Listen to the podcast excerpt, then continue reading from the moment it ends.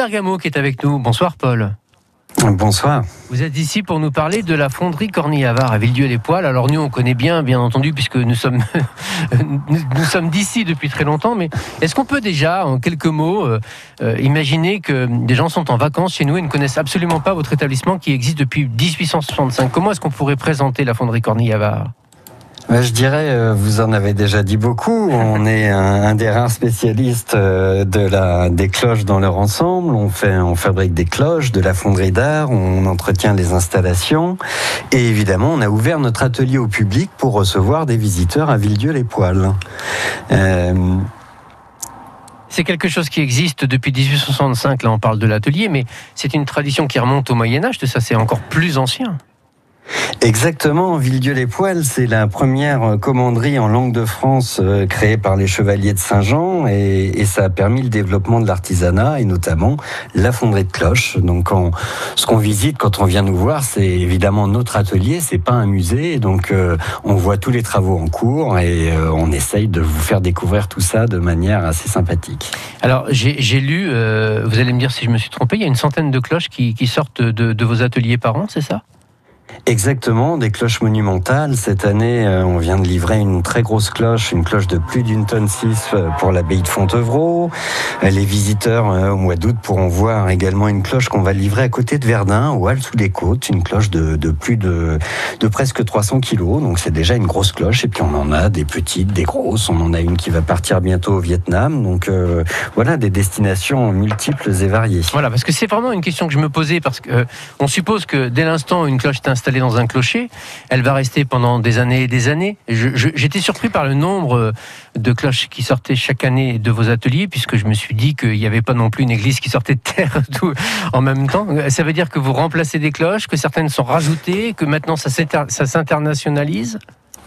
Oui, alors il y a quand même quelques églises qui, se créent euh, régulièrement, encore aujourd'hui, mais c'est vrai que rien n'est éternel, donc on finit euh, toujours par euh, remplacer les cloches, même si ça dure plusieurs dizaines d'années, parfois plus d'un plus d'un siècle, souvent plus d'un siècle. Mais il faut savoir qu'à la Révolution, on a déposé presque 10 000 cloches et on n'en a pas remplacé un quart depuis. Vous rattrapez ce retard donc en quelque sorte. On essaie. C'est ça. Euh, que peuvent découvrir les visiteurs alors quand ils viennent vous voir? Alors vous disiez tout à l'heure que ce n'était pas un musée, c'est le premier élément, mais sinon, que se passe-t-il? Ce qui se passe, c'est qu'on vous reçoit euh, dans notre atelier, on vous explique comment on fabrique les cloches, on vous parle des projets qui sont en cours de fabrication. On a également, donc tout ça, c'est guidé. Hein. on a euh, des guides formés qui vous accueillent et qui essayent de vous faire partager notre passion. Et puis, dans, la cour, de, manière un peu plus autonome, on découvre aussi une très belle exposition sur un projet qu'on a fait pour la cathédrale de Saint-Malo il y a deux ans. Donc, une grande série de photos euh, très belles qui permet de rentrer encore plus dans le détail de notre fabrication.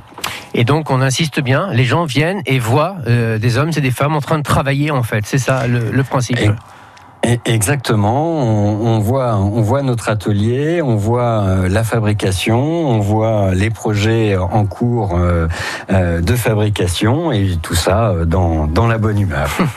Alors, Comment ça se passe? Est-ce que je viens et je, j'achète mon billet et je visite ou est-ce qu'il faut se préinscrire? Aujourd'hui, les choses sont toujours un petit peu plus compliquées avec tout ce qui se passe.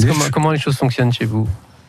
Écoutez, les choses se passent plutôt bien. On essaye de faire beaucoup de pédagogie. On peut venir sans réservation, sauf si on est un groupe euh, de plus de 10 personnes. Évidemment, il, y a des horaires euh, qui sont un petit peu plus chargés que d'autres. Euh, le matin, on est plus tranquille. Et bien sûr, on a une, une, vérification des passes sanitaires à l'entrée. D'accord. Et c'est où et quand, en fait, l'adresse exacte et puis quels sont les horaires d'ouverture pour la fonderie? Alors on est en plein centre-ville de Villedieu-les-Poils, à 100 mètres de l'église. On est ouvert de 9h30 à 18h30, sans interruption, tous les jours de la semaine, pendant tout le mois d'août. J'entends des cloches sonner, c'est normal. Hein Exactement, vous êtes à la bonne adresse. Merci Paul Bergamo d'être passé nous voir ce soir. Merci, à bientôt. À très bientôt, bel été.